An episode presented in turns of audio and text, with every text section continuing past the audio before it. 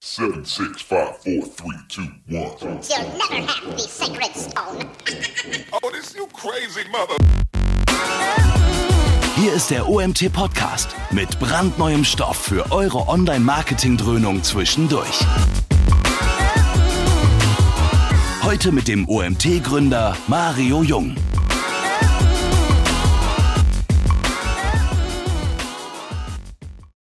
Ja, einen schönen guten Tag wünsche ich euch heute an diesem schönen Freitag. Also ich war heute Morgen schon Sport machen und muss sagen, es war wunderschön, heute in die Sonne zu laufen. Es steht ein schönes Wochenende bevor. Für diejenigen natürlich doof, die keinen Balkon, keine Terrasse haben und drin bleiben müssen. Wenn ihr das nicht habt, freut euch auf ein geiles Wochenende und jetzt auf ein geiles Webinar. Wir haben den Fabian zu Gast. Der Fabian ist ein gern gesehenes und nicht zum ersten Mal gesehenes Gesicht bei uns. Lieber Fabian, hallo. Hi. Fabian arbeitet für das Team rund um Lieb. Le- Letzter Zeit hattet ihr öfters Webinare mit dem Thomas, Thomas Gruhle, jetzt äh, mit dem Fabian, heute zum Thema Preispsychologie. Da wir wieder einige neue Gesichter dabei haben, wie ich in den Vorregistrierungen gesehen habe, ihr könnt eure Fragen über den Chat stellen. Wenn ihr während dem Webinar Fragen habt, einfach in den Chat gehen, Frage stellen und ich werde am Ende mit dem Fabian eine kleine Q&A-Session noch machen, nachdem er seinen Vortrag dann beendet hat. Ich will gar nicht mehr großartig weiterreden. Fabian wird sich selbst vorstellen. Ähm, und ja, ich bin erstmal raus. Fabian, viel Spaß. Ja, super, danke Mario. Ähm, genau, heute geht es um Preispsychologie und in äh, Preispsychologie in der Conversion Rate Optimierung. Ich bin Fabian Hans, ähm, bin Expert Lead im Bereich CAO bei der Lead Digital Marketing. Ähm, habe vorher in der strategischen Werbeplanung gearbeitet, habe dabei noch den Master in der Wirtschaftspsychologie gemacht und vorher halt viel in der Medienwirtschaft gearbeitet und habe da auch meinen Bachelor gemacht.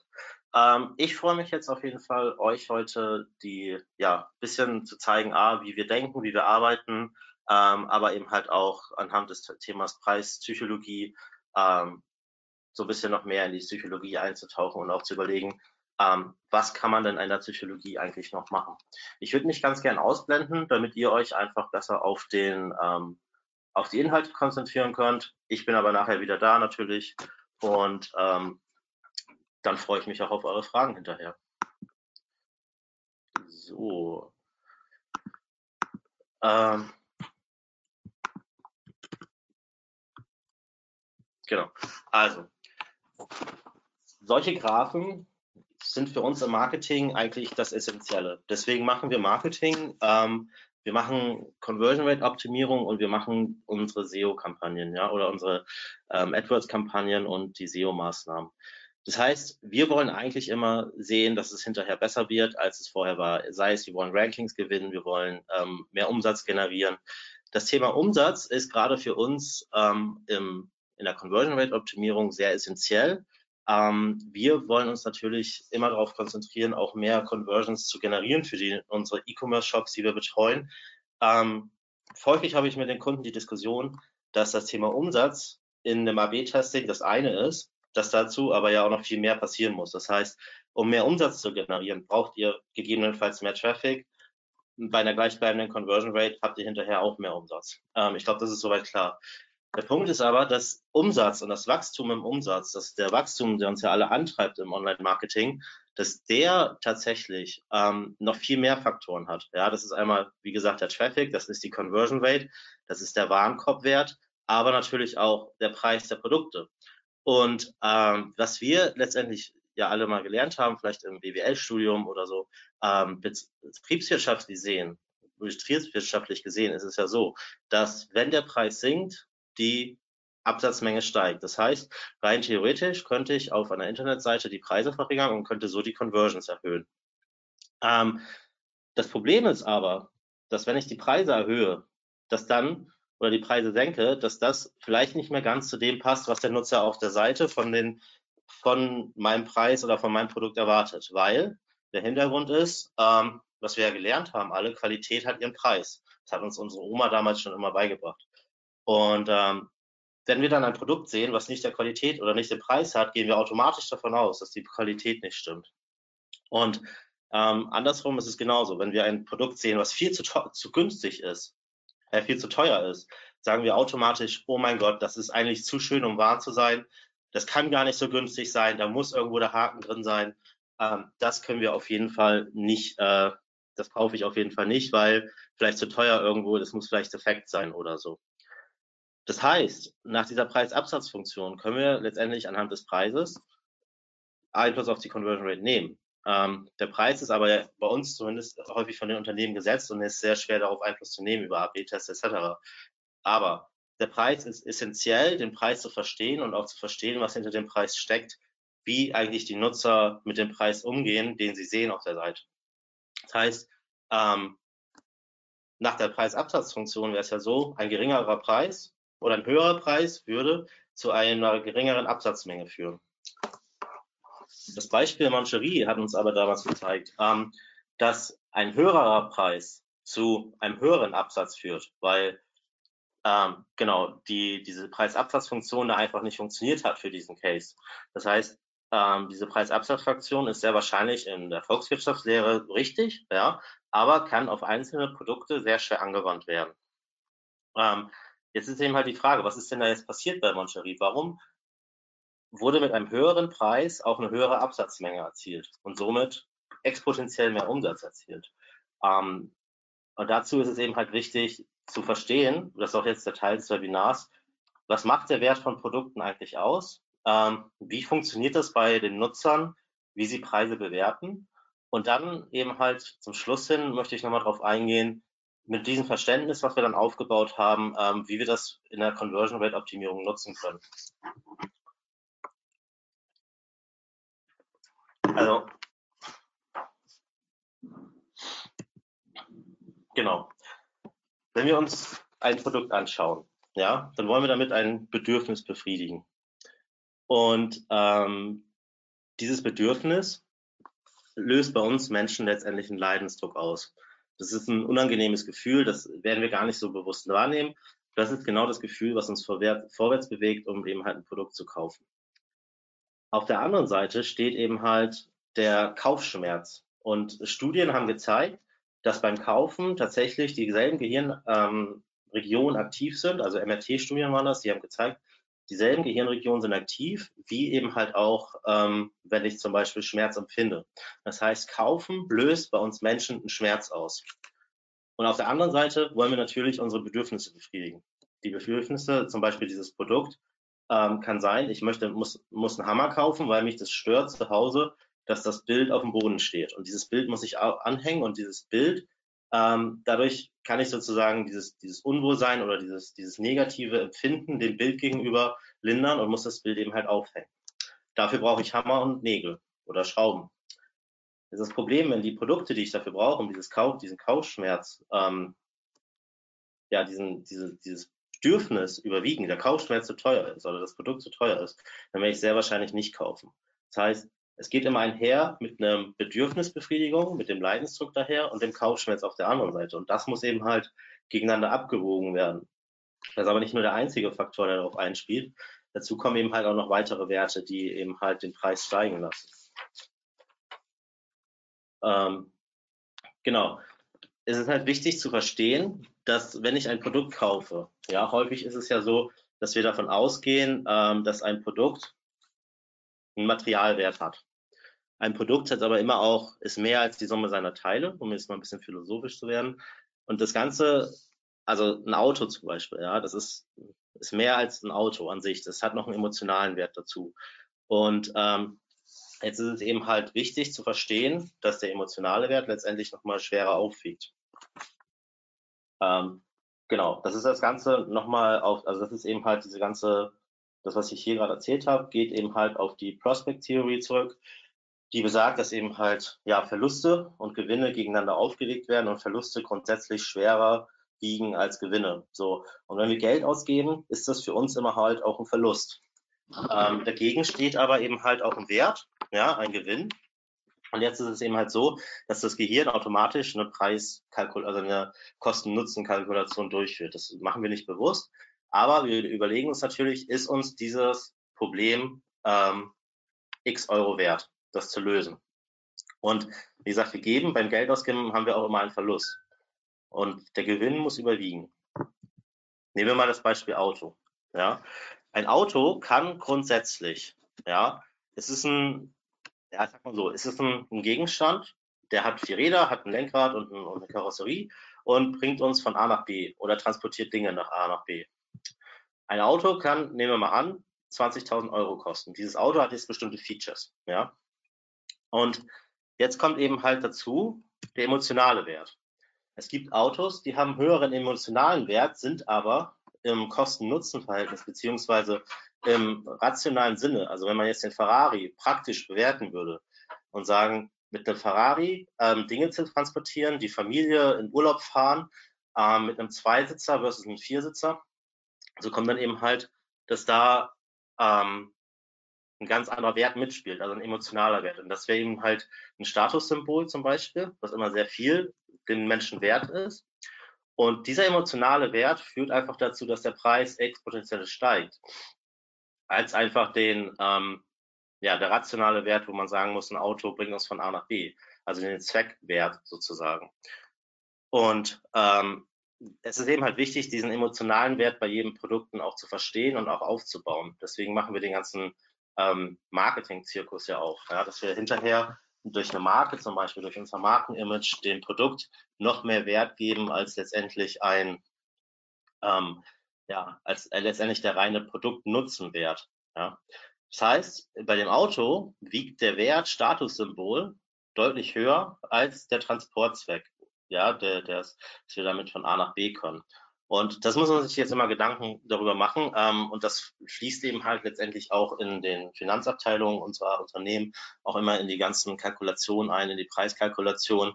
Was ist das Produkt wirklich wert? Und das Produkt ist wirklich mehr wert als nur die Summe seiner Teile oder eben halt diese Zweckerfüllung. Und da überwiegt eben halt der emotionale Wert nochmal deutlich mehr, was dazu führt, dass der, ähm, dass der Preis nochmal deutlich angehoben werden kann, rein theoretisch.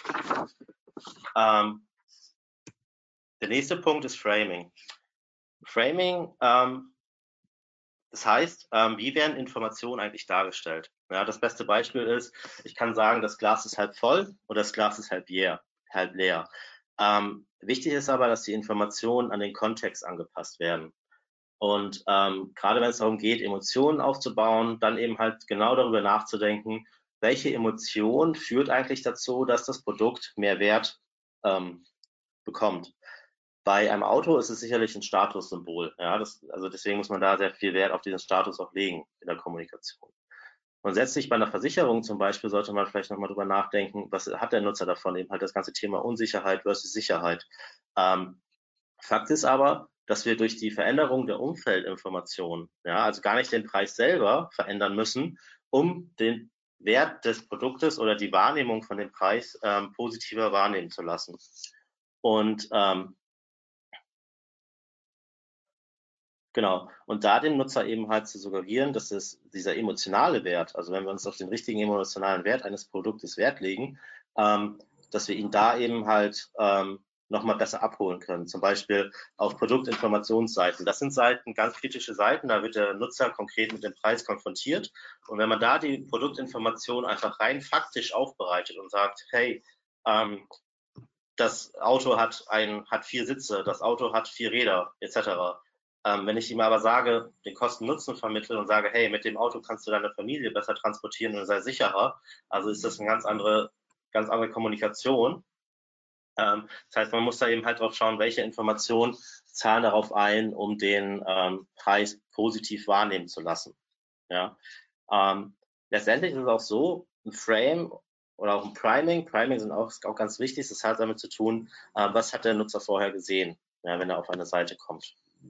Und ähm, unterschiedliche Nutzer haben für unterschiedliche Produkte unterschiedliche Vergleichsmaßstäbe.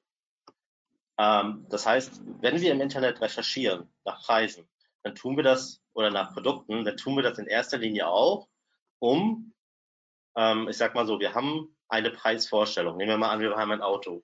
Wir wollen für dieses Auto 35.000 Euro ausgeben. Und wir sagen uns, dieses Auto für 35.000 Euro soll ähm, eine Klimaanlage haben, soll vier Sitze haben, soll einen großen Kofferraum haben, Navigationssystem und ähm, eine ja, Massagefunktion für, äh, für, die, für, die, für alle Fahrer. Das heißt, wir haben jetzt unsere Items, wo wir sagen, danach suchen wir im Internet, wir suchen ein Auto für 35 Euro mit diesen ganzen Features. Ja? Ähm, und schauen dann uns im Internet um und bauen eigentlich so über die Zeit ähm, bei der Recherche uns ein Preisbild auf und sagen irgendwann, okay, für 35.000 Euro bekomme ich kein Auto mit Massagefunktion. Das heißt, wir ähm, überlegen uns dann, ob wir unsere Ansprüche anpassen oder unsere Ansprüche weiter aufrechtzuerhalten, bis wir irgendwann das richtige Auto gefunden haben. Und so führt das eben halt dazu, dass wir uns für jedes Produkt, bevor wir es kaufen, eigentlich einen Vergleichsmaßstab bilden ähm, und sagen, für dieses Produkt ist dieser Preis realistisch. Ja, das ist äh, deswegen auch die ganzen Vergleichsportale etc. Denn der ist unglaublich wichtig, weil wir dann hinterher sagen können, ob wir ein gutes Angebot erhalten haben. Ähm, jetzt ist es so, diesen, mit diesem Vergleichsmaßstab kann man jetzt ein bisschen spielen. Man kann jetzt, ähm, wenn man sich einfach mal seine Wettbewerber anschaut oder eben halt auch seine ja, den Markt oder die Kaufbereitschaft der Nutzer kann man sich jetzt über, halt überlegen, mit welchem Vergleichsstab möchte ich mich eigentlich messen? Möchte ich im Premium-Bereich unterwegs sein oder möchte ich eben halt in einem Bereich unterwegs sein, der, ähm, der nicht so Premium getrieben ist? Jetzt ist es so, wenn ich über diesen Vergleichsstab bin, kann ich als zu teuer wahrgenommen werden und wenn ich darunter bin, als zu günstig. Und dann passiert genau das, wenn ich unter diesem Vergleichsmaßstab bin, sagt man, hm, das ist mir zu günstig, dem vertraue ich nicht, oder das ist mir zu teuer, dem vertraue ich auch nicht. Das kann ja nicht richtig sein. Und so funktioniert dann auch eben halt die, ähm, ja, die, die Absatzfunktion. Wichtig ist eben halt, dass man schauen muss, dass man nicht, dass man kurz über dem Preismaßstab ist. Ähm, der Punkt ist, was jetzt bei Mancherie passiert ist, es gibt für die Produkte Produktkategorie Pralinen gibt es verschiedene Kategorien. Also es gibt ein Premium-Segment und es gibt ein Nicht-Premium-Segment.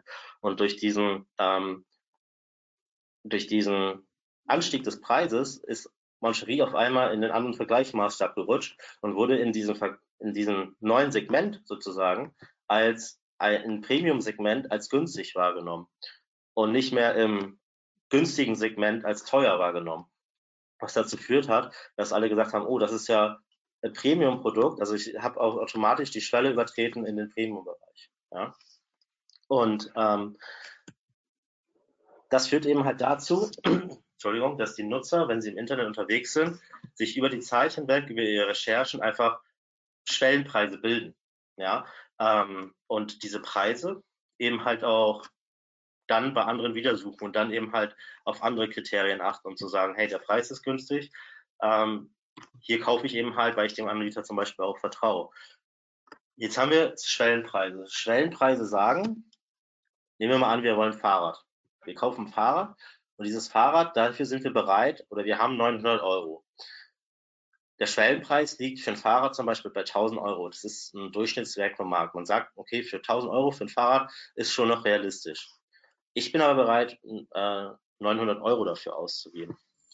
Und Jetzt ist es so, dass ein Anstieg, ein Preisanstieg um 70 Euro noch vertretbar wäre. Auf 50 Euro wäre noch vertretbar.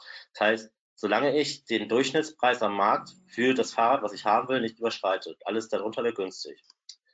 Ähm, wenn ich jetzt aber darüber bin mit dem Preis, 1014 Euro, dann wird es eben halt, hat der Nutzer dann auf einmal, ah, jetzt ist es mir zu teuer. Und der ideale Preis ist letztendlich bei 999 Euro, weil so habe ich die am besten ausgelastet. Plus, ich habe auch, also der Nutzer hat nicht, ist nicht über diesen Schwellenpreis hinübergetreten. So.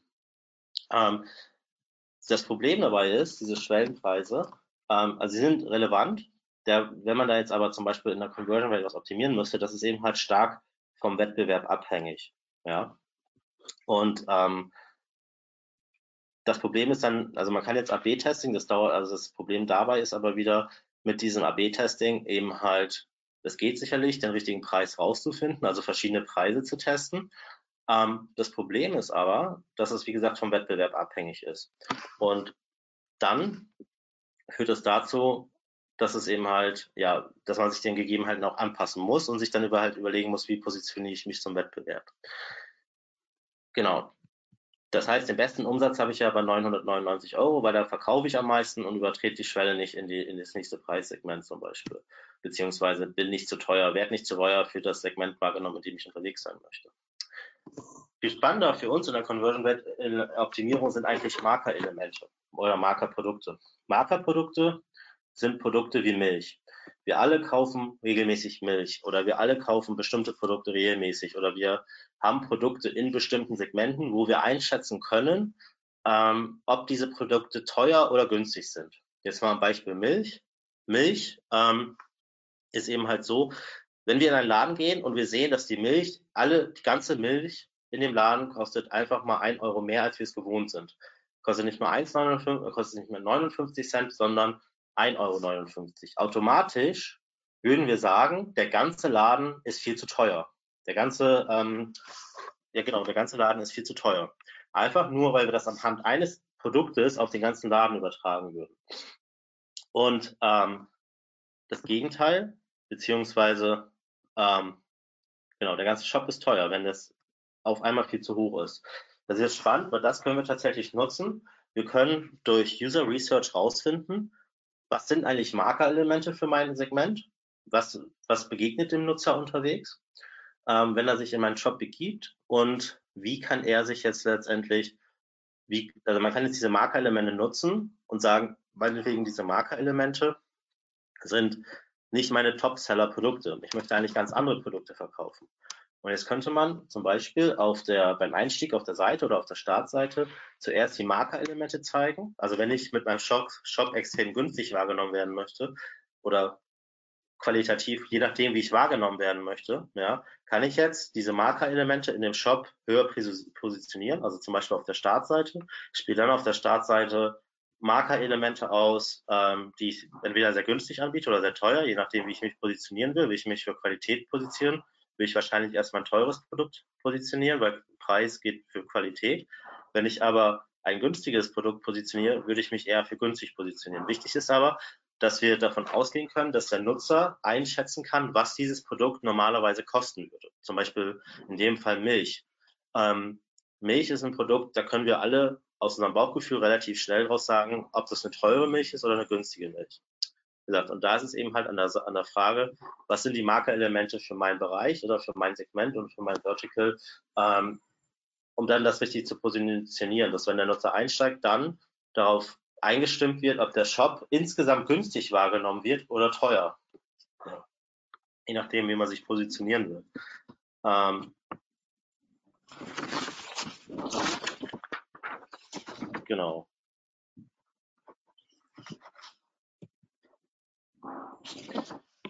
Der nächste Punkt ist, dass ja, Markerelemente sind Produkte in der Regel, ähm, die häufiger gekauft werden oder die einen kürzeren Leben oder Zyklus haben als andere Produkte.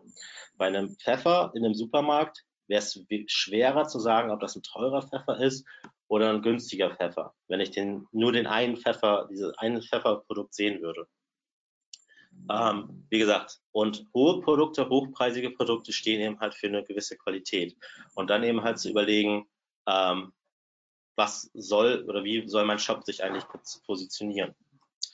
Das heißt, was haben wir bis jetzt so ein bisschen mitgenommen? Ähm, wir haben mitgenommen, dass der emotionale Wert höher gewiegt als der wirkliche praktische Wert der Produkte. Ja, ähm, es ist wichtig, den Kontext der Produkte zu beachten, in welchem Kontext stehen die Zahlen eigentlich. Und dann eben halt zu schauen, ähm, A, was macht der Markt, wie positioniere ich mich und das dann eben halt auch durch gewisse Elemente auf der Seite zum Beispiel anzupassen. Ähm, wichtig ist auch, Preise, die Preiswahrnehmung funktioniert immer in einem Vergleich. Ja? Wenn ich Preise miteinander vergleiche, dann und ein Vergleich funktioniert immer mit mehreren Elementen.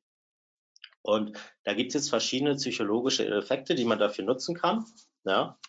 Das einmal ist eben halt das Thema mit den unrunden Zahlen. Ähm, wie gesagt, Preisgestaltung ist nicht rational. Und ähm, wir haben jetzt ein Haus zum Beispiel, ein Einfamilienhaus, das kostet 350.000 Euro. Ja.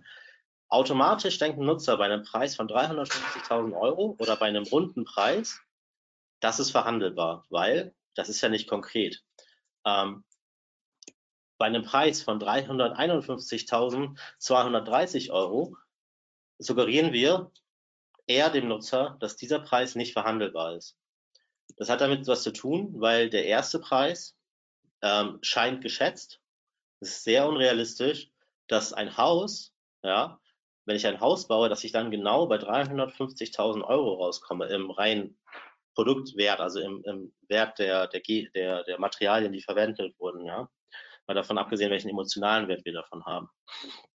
Und das scheint auf jeden Fall dem Nutzer realistischer und weil es eben halt kalkuliert ist. Das heißt, wenn ich jetzt zum Beispiel Rabatte zeige, dann ist es besser, 365 zu schreiben oder eine unrunde Zahl, als eine Zahl zu nennen, die geschätzt aussieht, also 750 Euro zum Beispiel, statt 765 Euro. Also 765 Euro wäre in dem Fall die bessere Ansage, als zu sagen 750 Euro. Dasselbe auch für Sconti oder für Boni, dass man dann eben halt Preisstaffelung oder die Preisgestaltung dahingehend beeinflusst und sagt, das sind jetzt 1,87 Prozent statt, das sind einfach mal, ich gebe dir jetzt mal pauschal 2 Prozent. Ähm, Boni genau dasselbe. Ja, das heißt, da kann man eben halt den Nutzer dahingehend beeinflussen, dass er sagt, wenn das kalkuliert aussieht, dann ist er weniger bereit, das zu, ähm, zu hinterfragen. Ja, er hinterfragt es nicht, es sieht kalkuliert aus und somit vertraut er dem Ganzen dann doch nochmal eher. Ähm, ein sehr schöner Effekt ist jedenfalls auch, also ist glaube ich auch mein Lieblingseffekt tatsächlich der Ankereffekt. Ähm, wir hatten einen Kunde, der hat, ähm, ja, der hat sehr hohe Qualität für seine Produkte beansprucht. Also der war wirklich mit seiner Qualität absolute Benchmark. Und wir haben auf seiner Seite festgestellt, dass er die Nutzer beim Einstieg auf die Übersichtsseite eben halt mit einem niedrigen Preis, also mit einem Gutschein primed sozusagen. Und wenn die Nutzer dann auf die Seite eingestiegen sind, haben sie zuerst den günstigen Preis gesehen. Und der Ankereffekt sagt eben halt, dass man dadurch, dass man den Nutzer vorher einen Preis zeigt oder eine Zahl zeigt, das geht auch mit Zahlen, da muss noch nicht mal Preis sein, dass man dazu eben, dass man dadurch ähm, so eine Art neue Benchmark setzt. Wir, wir erinnern uns an den ähm, die Vergleichbarkeit der Preise, dadurch eine neue Benchmark für den Nutzer setzt und alles, was danach kommt, sieht dann günstiger aus. Und das hat eben halt damals, also einfach das teuerste Produkt, der Topseller, als erstes auf der Übersichtsseite anzuzeigen, hat zu einem Mehrumsatz von 12 Prozent geführt, dadurch, dass tatsächlich die Sale-Rate gestiegen sind. Gar nicht der Warenkorb, sondern tatsächlich die Sale-Rate war gestiegen. Ähm, das heißt, wichtig ist, was man machen sollte, einen Anker oder eben halt Zahlen und Preise zu nutzen, um diesen Vergleich, den der Nutzer vorher gemacht hat, nochmal wieder ein bisschen aufzuweichen. Ja, das kann ich machen, indem ich die Markerelemente in meinem Shop beeinflusse. Das kann ich aber auch machen, indem ich kurz bevor der Nutzer einen Vergleich macht, ähm, dass, er da, dass, ich, dass man ihm dann eben halt nochmal höhere Zahlen anzeigt, beziehungsweise ähm, auch nochmal einen höheren Preis anzeigt, der dann eben halt für eine höhere Qualität steht. Und alles danach, was danach kommt, ist günstiger.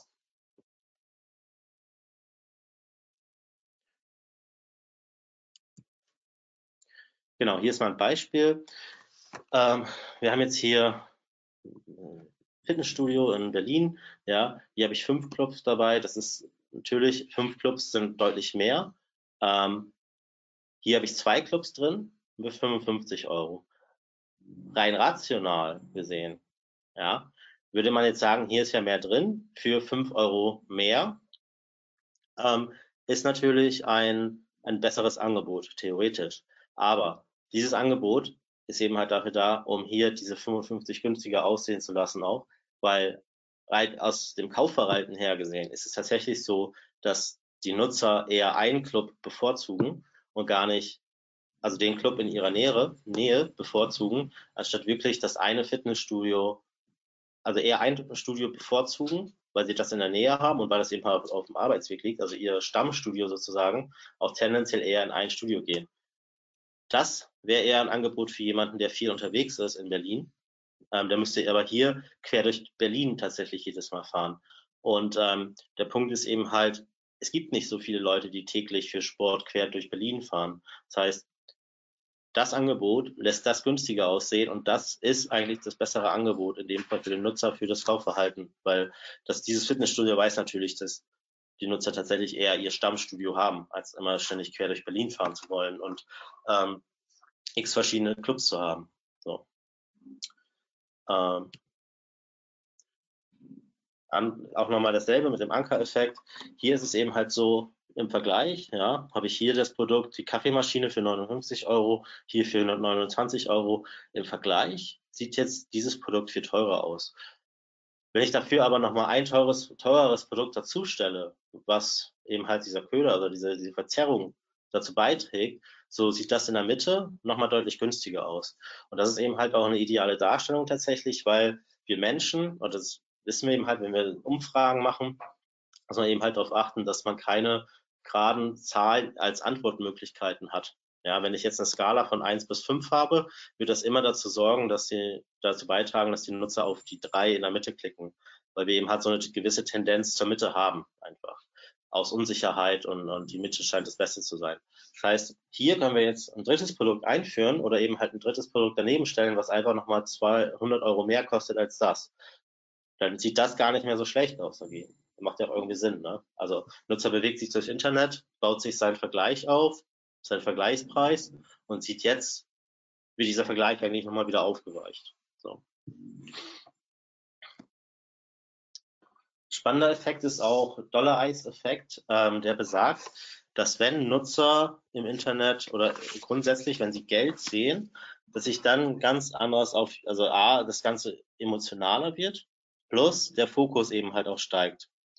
Und ähm, ja, es gibt verschiedene Studien dazu, die sagen, dass man eben halt im Anblick von Geld grundsätzlich sich das Verhalten der Menschen ändert und tatsächlich aktiv, aktiviert wird.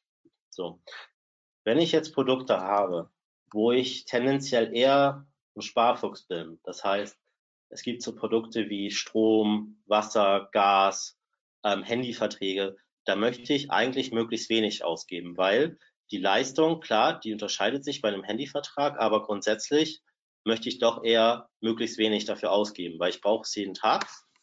Man kann jetzt eben halt durch das Zeigen von Geld ähm, bei genau diesen Produkten alltägliche Gegenstände, zum Beispiel Wasser, Gas, Strom, Handyverträge, ähm, dazu beitragen, dass wenn man Geld zeigt, wenn man ähm, Bilder zeigt, die mit Geld assoziiert werden, dass man dadurch eben halt ein, eine Aktivierung der Nutzerschaft, das haben wir auch äh, positiv getestet, eine Aktivierung der Nutzerschaft, indem man ja durch dieses Geld eben halt ja die Nutzer genau in ihrem Schnäppchenjäger-Modus nochmal bestätigt. Spannender Effekt ist auch die 100er-Regel. Das heißt, wir haben ja, wenn wir ähm, im Internet Preise angeben, immer die Möglichkeit zu wählen. Geben wir absolute Preise an, also ein absolutes Ersparnis im Eurowert, oder geben wir Preise an in Prozent oder Nachlässe in Prozent? Und Nachlässe in Prozent macht dann Sinn, wenn die Prozentzahlen größer sind als der tatsächliche Eurowert. Also ein ganz einfaches Beispiel. Ich habe einen Wein, der kostet 5 Euro. Ich gebe 50 Prozent Rabatt. Da spart der Nutzer 2,50 Euro. 50 Prozent sind größer als 2,50 Euro. Ja. Habe ich einen Wein für 200 Euro oder ein Produkt für 200 Euro, und ich gebe 50% Rabatt, dann sollte ich eher die 100 Euro anzeigen, weil die 100 Euro eben halt ein höherer Wert sind als die 50%. Und so kann man da eben halt die Nutzer positiv beeinflussen, dass man sagt, okay, ähm, der Sale sieht deutlich positiver aus, wenn man bei geringen Mengen 50% angibt und bei großen Geldbeträgen, also wenn ich mehr spare, als ich Prozent hätte, ähm, dass ich dann eben halt ähm, Eurobeträge angebe um einen höheren Wert oder höheren Ersparnis zu zeigen.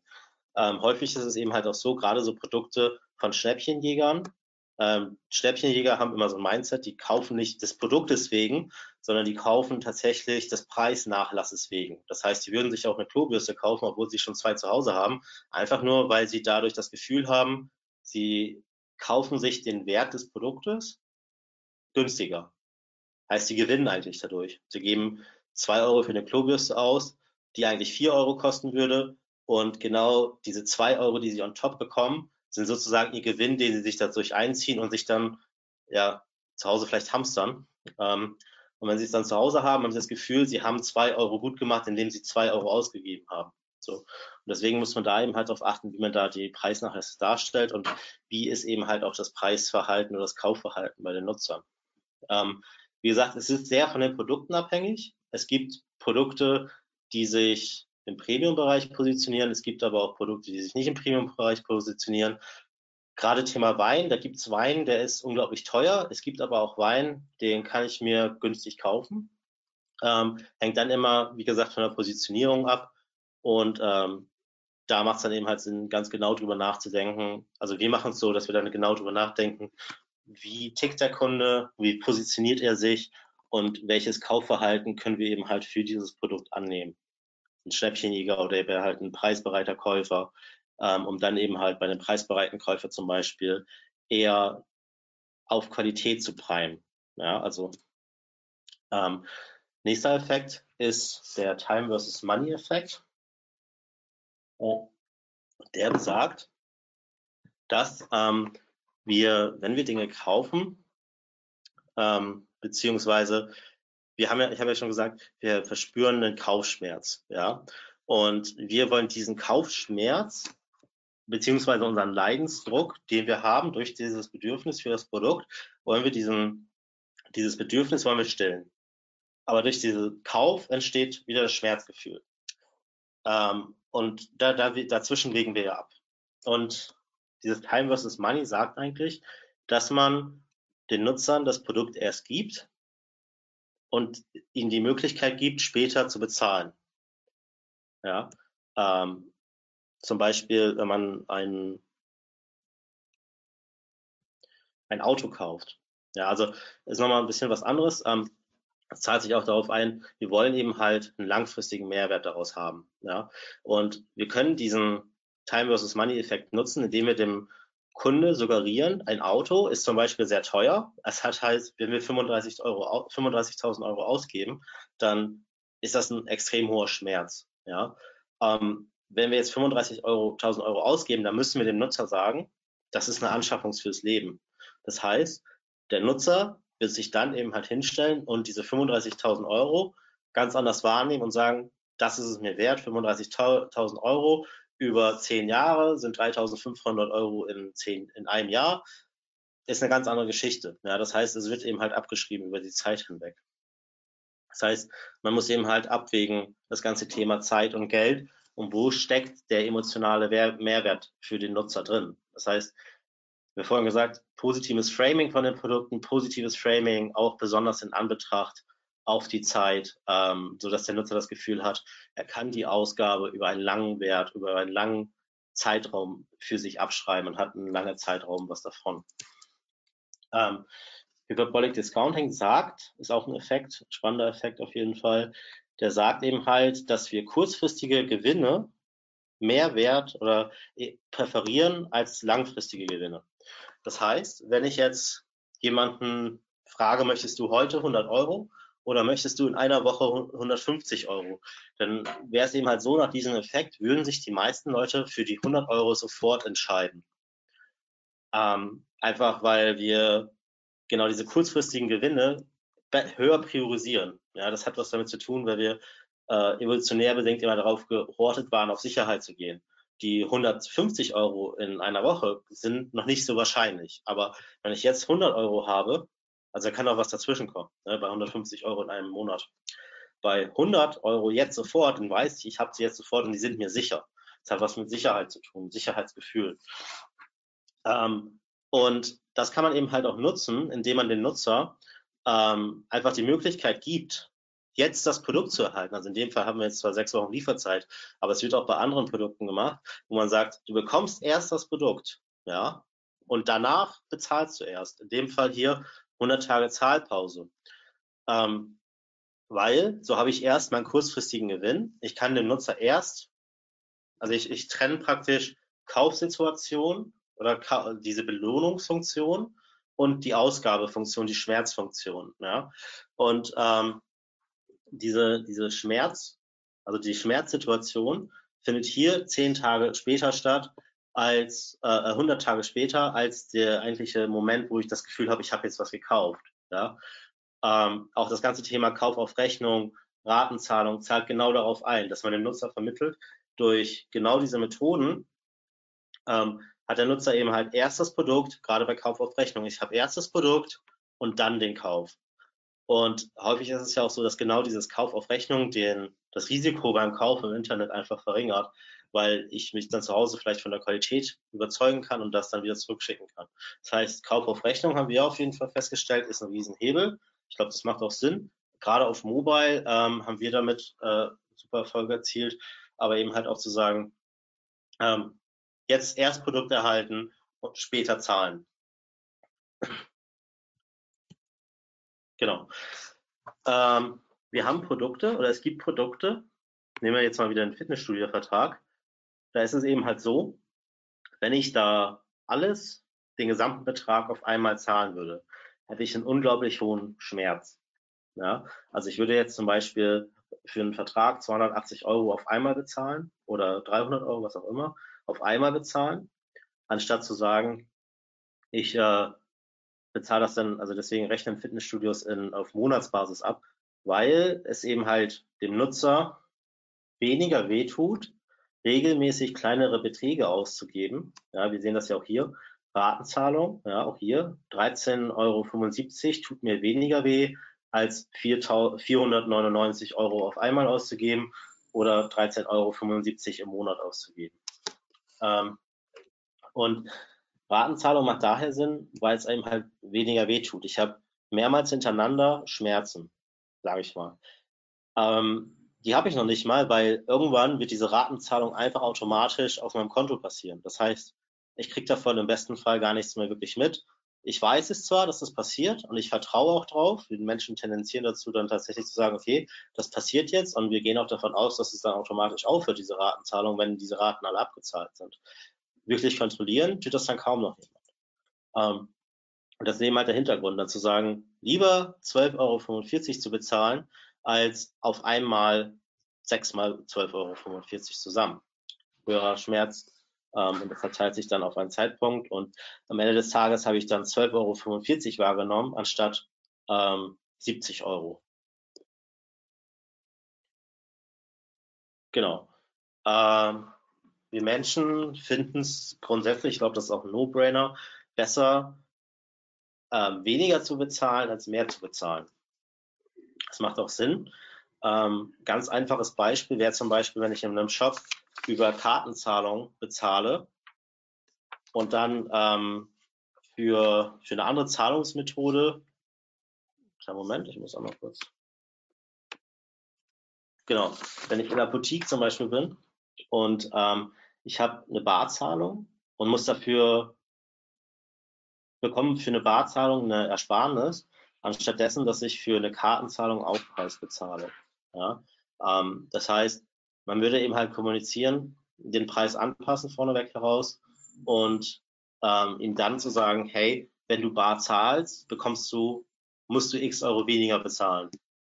Anderes Beispiel ist eben halt auch zu sagen, wenn man Reiseveranstalter ist und dieser Reiseveranstalter gibt dann Discount bei früher Buchung statt ähm, einen Preisaufschlag bei ähm, kurzfristiger Buchung wir alle das ist, wissen, dass es beides stattfindet, ja, ist eben halt eine Frage der Kommunikation. Ähm, man will tatsächlich eher kommunizieren, dass man ein, Ab, also einen Abzug macht bei dem Kunde.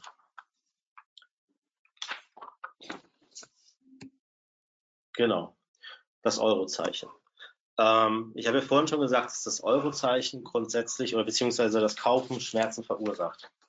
Und es gibt Studien dazu, die zeigen, dass wenn man das Eurozeichen weglässt, ja, auch MRT-Studien, dass dann dieses Schmerzzentrum nicht getriggert wird. Oder auch das Dollarzeichen in Amerika, je nachdem, welche Währung man ist. Das heißt, das Währungszeichen, das Währungszeichen wegzulassen, führt dazu, dass der Nutzer weniger Kaufschmerz verursacht, äh, spürt. Das wurde dadurch nachgewiesen, es wurde in Restaurants, ähm, ihr kennt es, wenn man manchmal im Restaurant schaut, ähm, es werden manchmal keine Eurozeichen angegeben. Es steht dann unten drunter Eurozeichen ähm, oder Preise in Euro. Und das hat halt damit zu tun, dass dieses Eurozeichen Schmerzen verursacht. Und in Restaurants wurde das nachgewiesen, dass die Leute, die Nutzer, die Menschen mehr essen, wenn sie eben halt, diese, wenn diese Eurozeichen weggelassen werden. Ähm, wir haben das mehrmals getestet. Das ist ein bisschen tricky, da muss man ein bisschen aufpassen. Ähm, der Hintergrund ist nämlich, dass ich im Restaurant in dieser Offline-Studie erst esse und dann bezahle. Das heißt, ich kann das Essen nicht zurückgeben, was ich gegessen habe. Ähm, und dann bekomme ich hinterher die Rechnung und sehe dann, oh, die ist ja ganz schön hoch, weil ich vorher weniger also weniger Kaufschmerz hatte, ja, habe ich mehr gegessen. Und dann hat es dazu geführt, dass ich eine höhere Rechnung habe. Im Internet ist es aber ein bisschen anders. Im Internet lege ich mir was in den Warenkorb, mache dann den Checkout und mir wird relativ zeitig klar, dass ich hier gerade was kaufe. Ja, dass ich ähm, durch dieses Eurozeichen eben halt, ja, dem Nutzer muss es gar nicht, der muss es gar nicht merken, dass er mehr in den Warenkorb gelegt hat, aber ähm, nach hinten raus tatsächlich haben wir gesehen, dass wir dadurch weniger Absatz, also wen, weniger mitgenommene Warenkorbe gesehen haben. Was wir aber gesehen haben, dass wir signifikant mehr Add-to-Cards haben und somit deutlich höhere Warenkorbwerte, weil wir das Eurozeichen weggelassen haben. Ähm, deswegen, ich glaube, das ist auf jeden Fall ein spannender Ansatz. Ähm, bei unseren Kunden haben wir, wir haben das überwiegend im Fashion-Bereich getestet, ähm, im E-Commerce und haben da eben halt gesehen, dass wir zwar, wie gesagt, mehr Produkte im Warenkorb hatten, aber insgesamt weniger Warenkörbe mitgenommen haben, mitgenommen wurden. Und ähm, genau, wer mal möchte, kann einfach mal auf seiner Seite das äh, Eurozeichen weglassen ähm, und mal sehen, ob es sich nach hinten raus lohnt, ähm, wenn ich einen höheren Warenkorbwert habe, dafür vielleicht etwas weniger Sales in Kauf nehme, ähm, muss man dann eben halt kalkulieren oder einmal durchrechnen, was es tatsächlich auf den Umsatz bedeutet, wenn ich etwas weniger verkaufe, dafür aber höhere Warenkorbwerte habe. Kann sich ja auch positiver auf den Gewinn auswirken, weil ich dann vielleicht nicht mehr fünf Pakete rausschicke an fünf verschiedene Personen, sondern vielleicht an eine Person ähm, ein Paket, wo mein Produkt mehr drin ist und dadurch einfach auch vielleicht geringere Kosten habe nach hinten raus. Wie gesagt, Umsatz und Gewinn ist von vielen Metriken abhängig. Ähm, das Eurozeichen führt dazu, dass der Preis deutlich positiver wahrgenommen wird. Genau. Das war's auch schon. Ähm, zusammengefasst, wie gesagt, überlegt euch ganz genau, wie ist die Positionierung, wie sind die Preise für mein Produkt und wie kann ich auf meiner Seite den Kontext so beeinflussen, dass die Nutzer beziehungsweise die Produkte deutlich positiver wahrnehmen. Ähm, achtet dabei darauf, dass ihr versucht, den Kaufschmerz für die Nutzer zu nehmen, indem ihr Kaufsituation von der Kauf, ähm, von dem eigentlichen Kaufszenario trennt. Und ähm, es ist wichtig, zum Beispiel zu sagen, der Nutzer hält erst die Ware und muss dann bezahlen und dann eben halt auch darauf zu achten. Die Zweckkommunikation steht immer nach der emotionalen Kommunikation. Ähm, genau. Vielen Dank.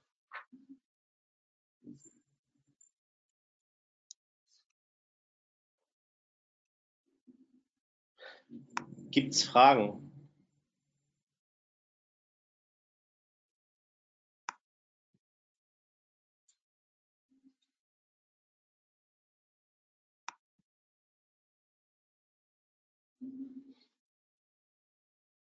Hallo?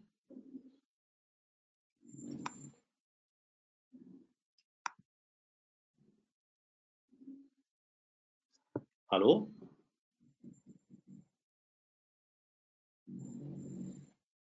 Hm. Keine Fragen?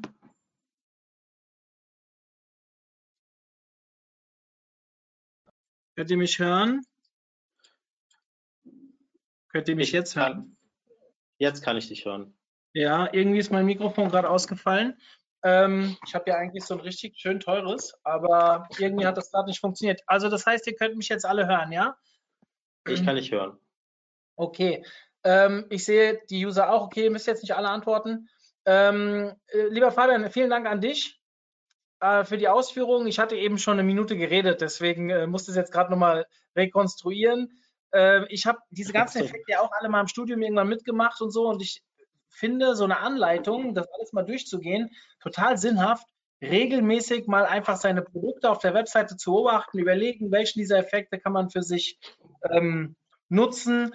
Und ich stelle immer wieder fest, dass ich einfach nicht oft genug darüber nachdenke und eigentlich viel mehr Potenzial habe.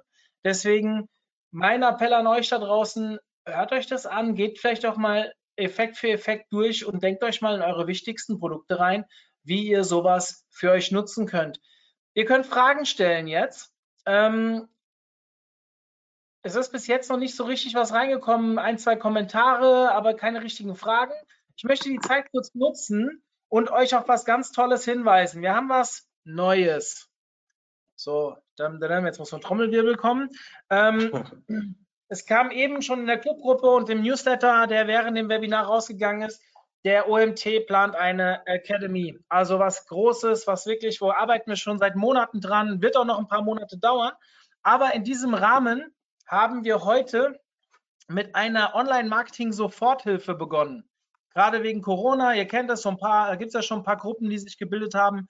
Und wir sind ganz häufig gefragt worden, wieso macht ihr mit eurem Netzwerk nicht da auch etwas? Und äh, ja, gesagt, getan. Wir haben uns einen Experten gesucht, mit dem wir auch die Academy schon seit vier Monaten planen. Das ist der Kai Spiestersbach. Ich hoffe, den kennen viele von euch. Der hat schon ein paar Webinare bei uns gemacht. Guckt euch das mal an. Ich schicke euch jetzt die URL rein an alle.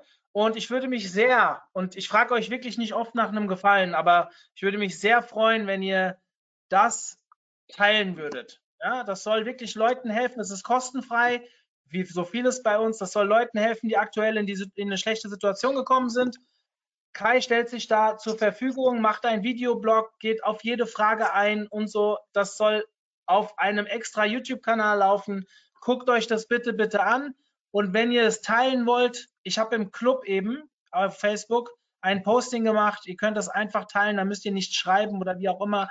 Ihr würdet uns damit wirklich sehr helfen und wahrscheinlich noch mehr denjenigen, die es brauchen. Ja? So, das soll es aber jetzt von meiner Seite gewesen sein. Ich hoffe, ihr hört mich immer noch gut. Ja, danke fürs Lob. Ähm, es hat viel Arbeit gekostet, mache ich keinen Hehl draus. Also kostet immer noch viel Arbeit. Ähm, aber wir glauben, dass wir da echt was Cooles auf die Beine stellen und wie gesagt. So, Fabian, jetzt kommen wir zurück. Ähm, wie, was mich mal so interessieren würde, dieses Thema, wenn ihr einen Kunden betreut und die haben ja ihre Preise im Kopf oder manchmal gibt es auch Preise von Herstellern und so weiter. Ähm, wie reagieren die auf solche Themen? Also ihr geht jetzt hin und sagt, hey, denkt doch mal über Preisnachlässe nach oder irgendwelche psychologischen Effekte einzubauen. Ähm, ist das ein langer Prozess? Ähm, ihr könnt mich hören, ja? Also. Ja, höre ich gut. Man muss fairerweise sagen, die meisten Kunden, die wir betreuen, die sind nicht, oder da sehen wir nicht das Problem im Preis. Wir haben mhm. viele Kunden, also wir fangen natürlich erstmal an, ähm, Usability Check, funktioniert das? Ähm, dann gehen wir halt hin und versuchen eben halt aktivierende Psychologie zu machen, also sowas wie positive Bestätigung, ähm, verschiedene Effekte dazu nutzen. Und das Thema Pricing ist rein theoretisch immer so, wenn wir den Kunde schon sehr lange betreut haben. Und ähm, ich hatte auch bisher tatsächlich erst einen Kunde, wo ich über Preise, also so, es hängt natürlich auch damit zusammen, was man macht. Das Eurozeichen rauszunehmen, ist relativ easy gemacht. Ja, ähm, Eurozeichen rausnehmen in der Programmierung, Container definieren, Eurozeichen raus, ähm, unten in Footer hinschreiben, alle Preise in Euro. Die Preise selber, ja, da gehen wir tatsächlich gar nicht ran, weil das ist ja ein Company-Thema. Was wir eben halt versuchen, über den Preis nachzudenken. Wir versuchen auch uns zu überlegen, ähm, wie können wir diesen Preis eben halt wahrnehmen oder besser wahrnehmbar machen für die Nutzer. Also zum Beispiel das Thema Ankereffekt. Ähm, war ein Kunde, der auch total, also ähm, also der hatte auf seiner, auf seiner Seite eine unglaublich hohe Conversion Rate, weil er einfach in seinem Markt, in seinem Segment so ziemlich ein Monopol war und ähm, absolute Premium-Qualitätsprodukte hatte. Und wir haben dann gesagt, okay, diese Premium-Qualität von dem Kunde wollen wir eigentlich untermauern, indem wir noch mehr auf die Höhe des Preises eingehen. Ja? Äh, beziehungsweise den Nutzer auf einem hohen Preis ankern, dadurch auch eine gewisse Qualitätsaussage machen und ähm, da ging das. Also auch das teuerste Produkt anzuzeigen, ist relativ einfach. Ähm, wie gesagt, den Umfeld, den, das Umfeld zu verändern des Preises, das können wir dann mal im MAB-Testing äh, relativ schnell machen. Den Preis mhm. selber zu verändern, da hängt eben halt die ganze Politik hinten dran. Und mhm. wie der Preis wahrgenommen wird, das ist relativ einfach gemacht durch psychologische Effekte, die eben halt den Kontext verändern. Mhm, okay. Ähm, hier sind jetzt ein paar Sachen reingekommen, die ich einfach mal so vorlese. Für alle diejenigen, die mich gerade angeschrieben haben wegen der anderen Aktionen, ähm, ihr könnt auch im Nachgang auf mich zukommen, mario.omt.de. Ich habe eben noch mal einen Beitrag äh, zum Facebook-Post gemacht, also äh, den Link reingepostet. Äh, den könnt ihr euch auch nach dem Webinar hier einfach noch kurz rausziehen. So, eine Frage zum Eurozeichen. Muss das Eurozeichen nicht auf der Webseite aufgeführt werden? Ähm, nee, du kannst unten in Footer reinschreiben, dass alle Preise in Euro angegeben werden. Ja. Du Mhm. kannst dir mal, ähm, ich glaube, Saturn oder Mediamarkt, einer von den beiden. Es gibt diverse Anbieter. Ich glaube auch sogar Ikea hat keine Eurozeichen, aber kann sein, dass sie mittlerweile welche drin haben. Ähm, wir haben das ja gecheckt rechtlich, auch mit der mit den Legals von den, von den Unternehmen. Du musst es, es reicht, wenn du hinschreibst, alle Preise in Euro. Mhm, okay. Ähm, dann hast du eine spezielle Empfehlung für Dienstleistungen? Also, wie würdest du da, äh, ich meine, wir haben jetzt viel über Produkte geredet und sowas, aber gibt, wie macht ihr das so? Also normalerweise werden da ja gar keine Eurobeträge angegeben. Für Dienstleistungen, ähm,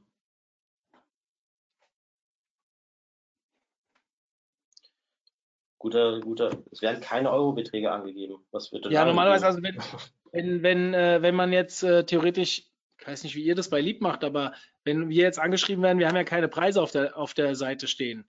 Nichtsdestotrotz äh, bieten wir eine Dienstleistung an. Wie gibt es da vielleicht, also klar, man könnte jetzt Das mit bei Verkauf, einer ja, Dienstleistung ist ja sowieso ein Thema. Ähm, ist ja, ich sag mal so, wenn man eine Standarddienstleistung hat, was ich glaube ich in der Regel, was man glaube ich in der Regel nicht hat. Ja, ähm, ich würde bei Dienstleistungen, also wir haben das Thema ja häufig auch, dass wir hier Lead-Generierung betreuen. Da geht es eben halt auch um die Frage, sollten wir Preise auf der Seite anzeigen?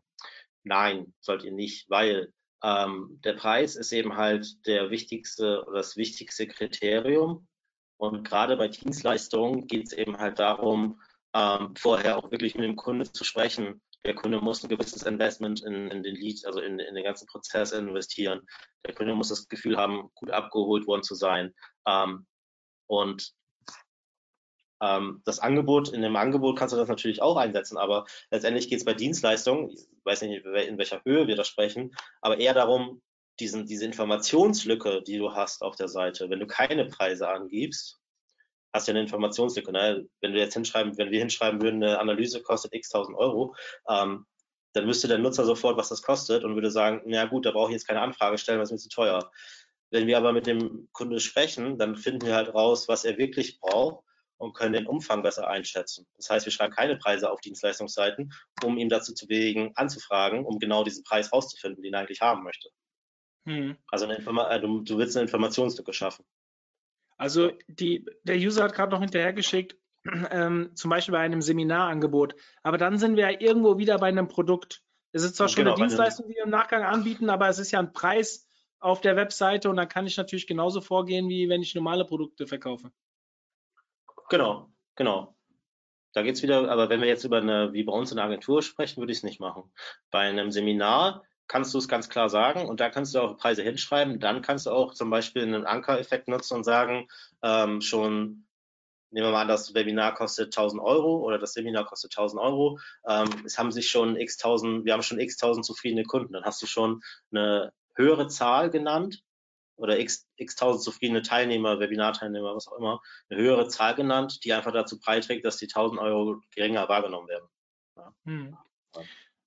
Ähm, wie sieht es mit Nachkommastellen beim Pricing aus? 99,99 Euro. Macht man das noch oder ist nur 99 Euro sinnvoller? Ähm, das ist eine gute Frage, weil ich habe mal jetzt gerade gehört, dass gerade die äh, 1-Cent-Stücke abgeschafft werden sollen. Und dann würde das ja eigentlich gar nicht mehr gehen mit 99 etc. Ähm, also wenn man das natürlich komplett ausreizen will auf den letzten Euro, ne? Ähm, klar, es macht Sinn, auf jeden Fall, das zu tun. Hm. Aber vom psychologischen Effekt her wäre es derselbe Effekt. Ja. Ja. Ich habe gehört, dass Zahlen, also nicht ich, sondern der User, ähm, ich habe gehört, dass Zahlen mit Nachkommastellen größer wirken, also besser 10 Euro, 10.00 Euro als 10 Euro Gutschein. Stimmt das? Und wäre es dann besser, einen Artikel im Onlineshop für 10 Euro statt für 9,95 Euro zu verkaufen? Ähm, 10 Euro, 00. Kann ich, muss ich, muss ich fairerweise sagen, kann ich. Seid ihr noch da? Ja, also wir sind noch da, du warst kurz weg. Dein Kamerabild sieht man gerade nicht.